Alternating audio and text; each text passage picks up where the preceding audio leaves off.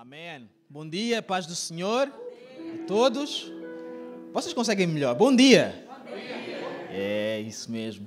Eu estou muito feliz de estar aqui, muito feliz de ver o que está a acontecer aqui. Sabem, uma das coisas que nós, como, como pastores, eu sou pastor, não temos tanta oportunidade é de vermos outras igrejas. E isso faz-nos mais mal do que bem, porque nós às vezes nos esquecemos do que é que o Senhor está a fazer fora das nossas casas, de como o Senhor se está a mover. Então, para mim, é um privilégio enorme ver o que o Senhor está a fazer aqui, através de vocês, através da vossa comunidade também. Muito bem. Uh, muito, muitos parabéns por tudo aquilo que vocês estão a fazer, os sonhos que o Senhor está a colocar no vosso coração também. Né? Em primeiro lugar, através do pastor Daniel. Uh, e deixem-me dizer, eu lembro-me de, de ter uh, 12, 13 anos, alguma coisa aí, uh, e de ser ministrado pelo pastor Daniel. Isto não quer dizer nada, isso não quer dizer nada sobre a minha idade, nem sobre a idade do pastor Daniel, está bem? Exato, ele tinha 12 e meio. Mas eu lembro-me disso. Uh, não sei se ele se recorda, mas eu recordo-me de ver o pastor Daniel pregar e pensar: meu Deus, que é que é, como é que é pregar? Como é que é isto? De ser um homem de Deus. Então, para mim, é um privilégio muito grande hoje estar aqui no púlpito do pastor Daniel, na igreja do pastor Daniel, é muito especial para mim também. Uh, e quero agradecer mesmo de todo o coração pela maneira como ele valida o meu ministério, valida o trabalho que nós estamos a fazer lá no CCLX Cascais também uh, e uh, valida quem eu sou, aquilo que eu faço. Muito obrigado, muito obrigado, do fundo do coração também. então, eu sou pastor na CCLX, mais concretamente na CCLX em Cascais. Nós estamos a congregar uh, ao mesmo tempo, enquanto eu falo aqui, a palavra está a ser ministrada lá também. São mais do que bem-vindos a visitar-nos quando, quando quiserem, as portas continuam abertas. Uh, eu sou, sou casado, tenho uh, dois filhos que não vieram por questões de segurança, não sanitária, mas de sanidade mental, ok? Vossa, não é minha, que eu já estou habituado. Eles são, são umas bênçãos. A minha esposa chama-se Priscila, ela também também não está cá, mas eu trouxe um dos nossos líderes da nossa igreja, o Bernardo Degues. Podes ficar de pé assim para as pessoas verem. O Bernardo, ah, ele é um dos nossos cooperadores lá na igreja também em Cascais ah, e, dá-me o prazer de estar comigo hoje aqui também. Pode sentar, pode sentar, Bernardo, obrigado. Então eu trouxe uma palavra para vós hoje, para nós, que está em Jeremias. Está no livro de Jeremias, a partir do uh, capítulo 35. E eu quero falar sobre um povo uh, específico uh, que a palavra fala nesta, neste, certo, neste certo que nós vamos ler, chamado Recabitas. Os Recabitas. Os Recabitas eram uma, uma tribo, um grupo de pessoas que tinha um costume muito específico. Ah, eles eram nómadas, andavam ali por Israel, por Judá, ah, às vezes fora, às vezes nas fronteiras. Ah, eles andavam de lugar em lugar, não tinham poiso, mas eles eram conhecidos pelos seus costumes. O recabita ele cumpria uma série de regras que as outras pessoas não cumpriam necessariamente, não tinham que cumprir. Então o Senhor ele fala com Jeremias, com o profeta, e diz: Olha, vai ter com os recabitas vai ter com os recabitas e convida-os para uma cerimónia, para um banquete e oferece-lhes vinho. Vai ter com eles, prepara vinho, prepara taças e dá-lhes a beber. E a partir do versículo 6, nós vamos ler o que eles respondem a esse convite de Jeremias. Mas eles disseram: Não beberemos vinho, porque Jonadab, filho de Recabe, nosso pai, nos mandou, dizendo: Nunca bebereis vinho, nem vós, nem vossos filhos. Não edificareis casa, não semeareis semente, não plantareis, nem possuireis vinha alguma, mas habitareis em tendas todos os vossos dias, para que vivais muitos dias sobre a face da terra em que vós andais peregrinando. Versículo 8: Obedecemos, pois, à voz de Jonadab, filho de Recabe, nosso pai, em tudo quanto nos ordenou de maneira que não bebemos vinho em todos os nossos dias, nem nós, nem nossas mulheres, nem nossos filhos, nem nossas filhas. Nem edificamos casas para nossa habitação, nem temos vinha, nem campo, nem semente, mas habitamos em tendas. Assim ouvimos e fizemos conforme tudo quanto nos mandou Jonadab, nosso pai. Então deixem-me fazer aqui uma primeira pausa de nós avançarmos. Na cultura desta altura, quando alguém nos convida para uma refeição, para a sua casa, e nos oferece algo, nos oferece uh, comida, nos oferece uma bebida, e nós rejeitamos isso, nós não estamos apenas a dizer, olha, eu não quero, não leves a mal, nós estamos a desonrar o próprio convite. Nós estamos a desonrar quem nos está a receber. Nós estamos a desonrar o anfitrião. Então aquilo que os recabitas eles fizeram foi, no fundo, desonrar a oportunidade que Jeremias estava a criar para eles. Notem que Jeremias ele era um profeta, ele era um homem de Deus. Não era uma pessoa comum. Os profetas eram, uh, eram tidos e reputados como as pessoas que estavam mais próximas de Deus, aqueles que recebiam de Deus para dar ao resto do povo. Mas ainda assim estes recabitas eles têm esta ousadia de dizer, não, nós não vamos aceitar nós não vamos aceitar o convite do profeta, nós não vamos uh, beber este vinho, porque nós temos os nossos costumes que nós recebemos dos nossos pais. Nós temos a nossa cultura que nós recebemos dos nossos pais. Nós não fazemos assim. Nós não somos assim. E uh, eu gostava de vos dizer, para nós começarmos, que nós não devemos ter vergonha de quem nós somos. E não apenas de quem nós somos em Deus, não apenas de quem nós somos em Cristo, nós não temos de ter vergonha, por exemplo, de sermos desta igreja e de fazermos aquilo que o pastor Daniel nos diz. Ele é o nosso líder. Muitas vezes nós cristãos, nós eh, espiritualizamos tantas coisas, evangelicamos tantas coisas, dizemos, então, eu, eu, eu recebo de Deus, eu sou de Cristo. Eu não sou, uh, eu não sigo ninguém, eu sigo Cristo. Eu não sigo nenhum pastor. Eu sigo Cristo. O pastor está lá porque, porque sim. O líder está lá porque sim. Se tu não segues ninguém na tua vida, se não tens nenhuma referência na tua vida, ou então se tendo essa referência, tens essa, este constrangimento em dizer: Não, eu não faço isto por causa da minha referência. Olhem, eu falo assim, a maneira como eu falo, por causa dos meus amigos, as pessoas que estão à minha volta, as pessoas que eu estou a tentar imitar. Eu vejo bons exemplos na minha vida e sim, eu tomo escolhas também por causa dos exemplos que eu vejo. Não tenhamos vergonha das nossas referências. Não tenhamos vergonha dos nossos líderes, aqueles que são mais novos. Não tenhamos vergonha de aprender com aqueles que são mais velhos e dizer: olha, eu faço assim por causa daquilo que eu vejo também. Os recabitas eles fizeram isso, eles não tinham vergonha. Eles disseram: Nós somos assim. Nós não bebemos vinho, nós não temos casa, nós não vamos passar agora a fazer isto. Porquê? Ah, por causa de Deus, porque o Senhor falou ao nosso coração, porque o Senhor uh, tocou no nosso coração e nós sentimos. Não, não, não, por causa do nosso Pai. Então, muitas vezes nós não vamos sentir fazer algumas coisas, nós não vamos sentir que é da parte de Deus algumas coisas, mas nós vamos fazer porque o nosso líder está a dizer. Porque alguém que é referência na nossa vida, alguém que Deus colocou à nossa frente para nós seguirmos, está a dizer. E nós, por confiança, nós seguimos também.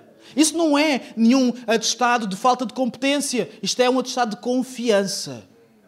Nos homens e nas mulheres que Deus coloca para nós seguirmos.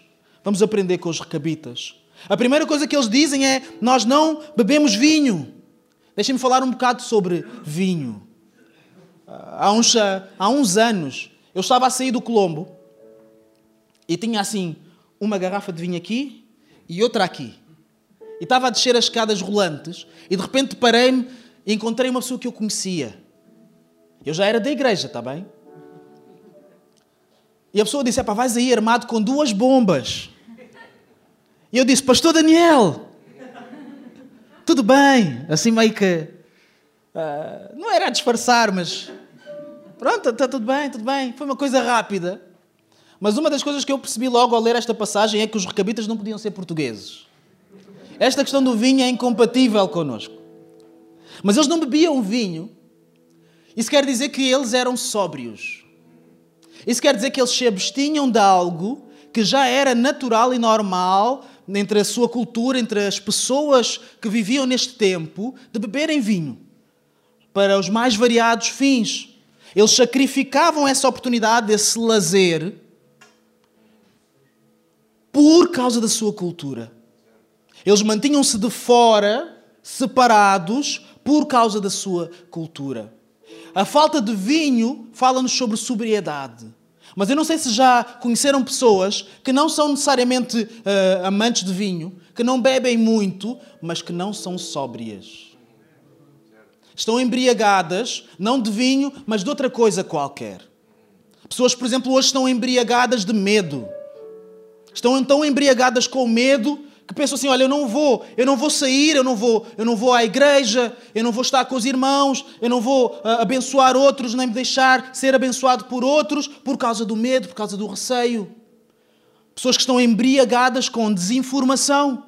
Coisas que nós pegamos nos nossos dispositivos e vemos e que ele desperta em nós um sentimento qualquer, uma euforia qualquer, e nós ficamos embriagados nessa euforia e começamos a criar conhecimento, a criar convicções por causa dessa euforia, dessa embriaguez, em que nós vimos a, a, a uma celebração, nós ouvimos a palavra, nós estamos no louvor, nós nos deixamos embriagar apenas pelo ambiente, mas mais tarde saímos e não levamos nada connosco. A embriaguez ela funciona assim. É um estado de euforia que é veloz, leva-nos rapidamente a certas sensações, a certos lugares, mas rapidamente nos traz para baixo também. Tão rápido é o voo como a queda. Então os recabitas eles abstinham-se de vinho, mas nós como cristãos nós somos chamados também a não nos embriagarmos com vinho, como dizem Efésios 5, mas a sermos cheios do Espírito. A sobriedade do cristão é ser cheio do espírito, é ser espiritual. Aquela coisa que às vezes nós gozamos, estás a ser muito espiritual. Não, eu quero ser mais espiritual, sim. Eu preciso ser mais espiritual, sim. Eu preciso estar mais sensível ao que o Espírito me diz e não aquilo que eu vejo, não aquilo que eu leio, não aquilo que eu quero sentir, não aquilo que eu quero achar, mas aquilo que o Espírito me deixa discernir. Então sejamos sóbrios, como a palavra nos diz, e ser sóbrio é ser cheio do Espírito. Tudo aquilo que nos embriaga, todos os vinhos que nós temos à nossa volta. Alguns de nós, nós, somos, estamos embriagados na falta de perdão. Estamos viciados em pensar mal sobre alguém.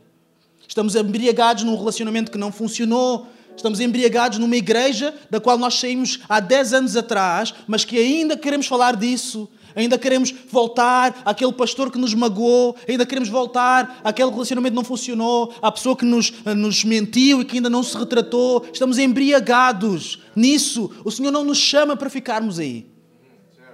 O Senhor nos chama para sermos cheios do Espírito. E quem é cheio do Espírito deixa que as suas fragilidades, aquilo que nós temos, nossos buracos emocionais, sejam cheios pelo Espírito, sejam retratados pelo Espírito Santo. A segunda coisa que os recabitas disseram é que eles não tinham casa. Eles não tinham casa. Eles não tinham um lugar onde habitar. Não tinham um sítio fixo. E a casa lembra-me proteção. Lembra-me um sítio confortável. Todos nós, nós estamos aqui, estamos com máscara, estamos com aparatos, estamos vestidos. Chegamos a casa, vestimos a roupa que nos apetece, tiramos a máscara, tiramos os sapatos, mostramos-nos na nossa vulnerabilidade e ali é o nosso lugar, ali ninguém nos chateia. É interessante que num tempo em que todos nós somos convidados a fechar as portas das nossas casas, a não estarmos tão, tantas vezes uns com os outros, a não nos reunirmos tantas vezes, a não fazermos tantos almoços nem jantares, a igreja continua com a porta aberta. A igreja continua a fazer exatamente o contrário, contra a cultura. Enquanto toda a gente está, está a viver desta forma, não, nós vamos abrir a porta. Toda a gente está a fechar, então é hora de abrir. Toda a gente está a dizer para nós estarmos juntos, é hora de estarmos juntos. É hora de nós nos juntarmos, é hora de orarmos, é hora de louvarmos ao Senhor, de clamarmos também pelo seu favor, não apenas sobre a nossa vida, mas sobre a nossa nação. Sabem aquilo que está a acontecer? Se nós formos espirituais, o que nós temos que fazer é orar. O que nós temos que fazer não é apenas uh, julgar o que o governo faz ou não faz, é orar pelo governo. É aquilo que nós somos chamados a fazer na palavra também, orar pelas pessoas que Deus colocou acima de nós, à frente deste país, orar pelas pessoas que estão acamadas, que estão a passar por dificuldades, que estão doentes por causa de Covid ou de outra doença qualquer. Isso é ser espiritual. Mas para nós termos essa atitude, nós precisamos de sair das nossas casas, de sair do nosso conforto, de deixar aquele lugar confortável, ou então de permitir que aquele lugar, que é apenas nosso, se torne de outros também. Sabem, esta casa, ah, eu estive aqui com o Luís, o Luís, o irmão Luís, ele teve a amabilidade de nos mostrar aqui as instalações. Muitos parabéns, vocês estão de parabéns. Mas Deus não salva instalações. A Bíblia nos diz que um dia estas instalações e todas as outras instalações serão aniquiladas. Vão sobrar as almas, vão sobrar uh, pessoas, vai sobrar quem nós somos para lá do nosso corpo e nós teremos dois destinos. Um de dois destinos. Será que nós nos deixamos apenas ficar confortáveis na nossa casa, nesta casa tão bonita, com tanta coisa boa, e não nos permitimos que nós mesmos nos tornemos uma casa onde outros podem entrar, onde outros podem encontrar conforto, onde aqueles que estão a precisar de uma palavra, eles encontram palavra. Aqueles que precisam de um abraço, encontram um abraço. Aqueles que precisam de amor, encontram amor. Ou nós estamos tão confortáveis na nossa casa, tão protegidos, estão à vontade, estão fixos, que perdemos a nossa versatilidade, perdemos a capacidade de sermos sal e luz. Que nós possamos ser uma casa de porta aberta, nós, o indivíduo. Que cada um de nós possa lembrar: Senhor, será que eu estou a abrir-me? Será que há alguma coisa em mim que está a sair? Será que há comunicação, comunicabilidade entre mim, o mundo e as pessoas que estão à minha volta? Ou será que eu entro na minha casa e fecho a minha porta? Por fim, eles disseram também que eles não plantavam nada, eles não tinham plantação. Os recabitas não bebiam vinho, não tinham casas, e não tinham plantação. E sabem, naquela altura as pessoas precisavam de plantar para sobreviver. A maior parte das pessoas elas não tinham propriedade, elas não recebiam um salário, elas não viviam da mesma forma como nós vivemos hoje, não havia esta organização económica ou financeira. As pessoas comiam aquilo que plantavam. Então os recabitas, ao não terem uma plantação, ao não semearem semente, eles arriscam a própria subsistência. É engraçado que eles fazem isto por cultura. Mas nós próprios também somos, nós cristãos, somos chamados a não termos muita plantação. A não, ter, a não permitirmos que a nossa subsistência dependa apenas das nossas forças a não permitirmos pensar que aquilo que nós construímos, aquilo que nós conquistamos, é nosso e vem do nosso bom trabalho. Olha, eu estudei muito, eu planeei muito, eu preparei muita coisa, eu lutei muito. Graças a Deus. Mas sabes, se Deus não te acordar para tu lutares, tu não vais lutar mais. Se Deus não te der, não te der força para tu levantares, tu não vais fazer nada. Se Deus não permitir e não foi gracioso comigo, contigo, não há nada que possamos fazer sem Ele. Nada. Tudo o que há depende dele. E de repente nós entramos no ano 2020 e tudo aquilo que nós andamos a plantar, e nós pensávamos que isto vai, vai dar este fruto neste tempo, etc. Eu preparei-me para isso, eu lutei muito, eu semeei antes dos outros, eu preparei a terra, eu adubei. Mas tudo aquilo que nós estávamos a plantar nos é tirado. É um vento que sopra tudo e desarruma a nossa plantação. E alguns nós não estamos ainda a olhar para aquilo que era a nossa subsistência, a pensar: agora o que é que eu vou fazer? Eu já não tenho plantação. Eu já, uh, os meus planos para o meu trabalho não eram estes. Os nossos planos para a nossa igreja não eram estes. O que é que vamos fazer? Em vez de olharmos para Deus, ele é o mesmo ontem, hoje e eternamente. Se isso é verdade, se isso é verdade, isso quer dizer que o mesmo Deus que me permitiu plantar e sonhar é o mesmo Deus que vai estar comigo agora, enquanto eu vou arrumar, tentar perceber o que fazer com isto, o que fazer agora. O que fazer neste momento, o que fazer em 2020. É Ele quem vai me sustentar. Como Joel dizia: o Senhor deu, o Senhor tirou. E nós muitas vezes nós queremos uh, dizer à nossa alma: não, não, não foi o Senhor que tirou. Não foi o Senhor que permitiu isto. Isto não tem nada a ver com Deus. Isto é alguma coisa que está, está a acontecer de mal, eu tenho que descobrir o que é que está a acontecer mal, quem é que está a pecar. Onde é que está o pecado na minha vida? O que é que aconteceu? Porque crente anda de vitória em vitória. Crente anda de glória em glória. O crente é aquele que, enquanto tudo está a correr mal, ele está sempre bem.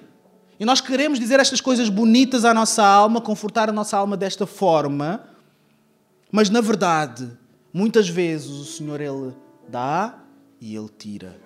Ele coloca, permite que o sol ele se levante para o justo e para o injusto e que ele, da mesma forma que se levanta, ele deixa também. O sol se põe sobre todos nós. E a diferença entre as outras pessoas e os cristãos deveria ser esta: que enquanto as outras pessoas elas ficam apenas sem esperança, nós renovamos a nossa esperança. Nós temos uma oportunidade para dizer: Não, Senhor, olha, nós não temos plantação. É verdade. Está mal, é verdade, mas nós confiamos em Ti. Nós confiamos que aquilo que Tu tens para nós é o melhor para nós.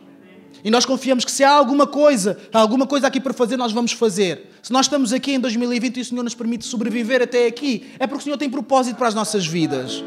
Se Ele quisesse que nós tivéssemos ficado no ano passado, a viver as coisas do ano passado, nós teríamos ficado lá.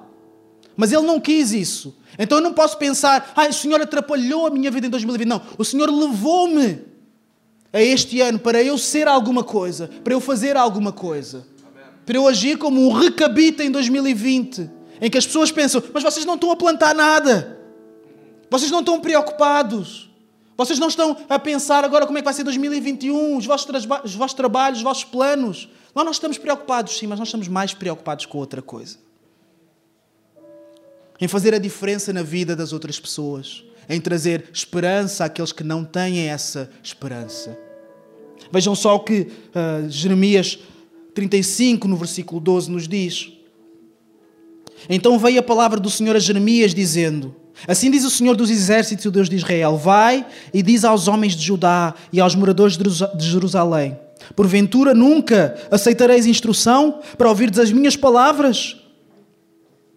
As palavras de Jonadab, filho de Recabe, que ordenou a seus filhos que não bebessem, não bebessem vinho, foram guardadas, pois não beberam até este dia.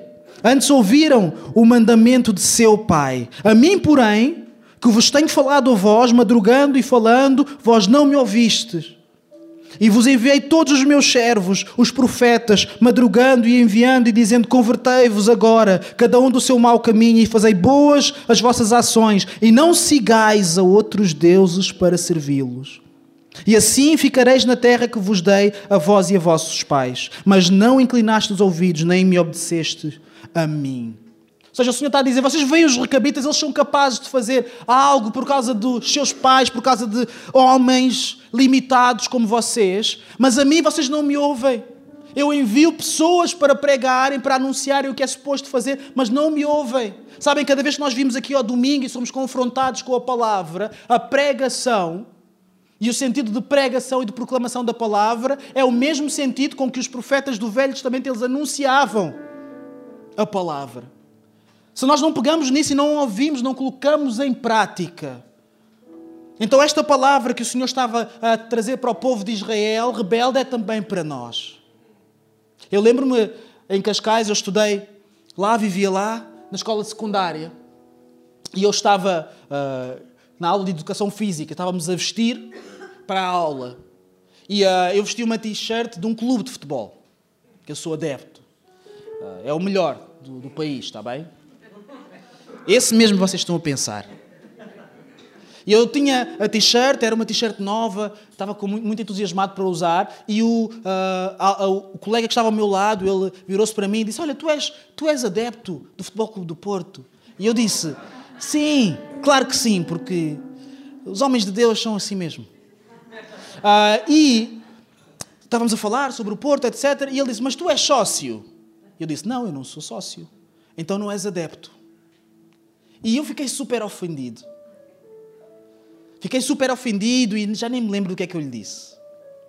Mas mais tarde, uns anos mais tarde, eu fiquei a pensar nisso. Porque ele disse: Não, eu sou sócio, meu pai é sócio, tu não és sócio, então tu não és adepto. Porquê? Porque o sócio ele paga as cotas. O sócio ele vai aos estádios, ele vai às assembleias, ele sacrifica o seu tempo, o seu dinheiro e ele age em prol do clube. O adepto não tem que o fazer. Se nós queremos identificar, por exemplo, um recabita, não é alguém que diz eu simpatizo com isto dos recabitas. Não, a pessoa tem que não beber vinho. Não pode ser alguém que diz eu simpatizo, eu quero seguir isto, eu acho bem, acho que, é, que, é, que há virtude aí, mas depois a pessoa vai beber vinho. Ou a pessoa diz eu acho que há virtude aí, mas a pessoa constrói uma casa. A pessoa cria raízes com as suas plantações, não se torna versátil, torna-se fixa na sua vida. Isso não é um recabita. E nós, como cristãos, nós também podemos ser simpatizantes, adeptos ou então sócios. Há muitos simpatizantes. Olha, isto é bom para vocês, é bom para os jovens. para encaminhar as pessoas. Isso da palavra de Deus faz bem, faz bem, eu sinto-me bem. Benção. Mas isto não é apenas para nós nos sentirmos bem, é para mudar a nossa vida. Então, que o Senhor, através deste exemplo dos recabitas, nos ajude também como cristãos a nós não sermos apenas simpatizantes, mas a sermos sócios, a colocarmos a nossa vida à disposição daquilo que a palavra diz. E que a nossa vida seja um reflexo, muitas vezes imperfeito, mas ainda assim um reflexo daquilo que nós estamos a tentar viver. Deus ricamente vos abençoe. Vamos orar.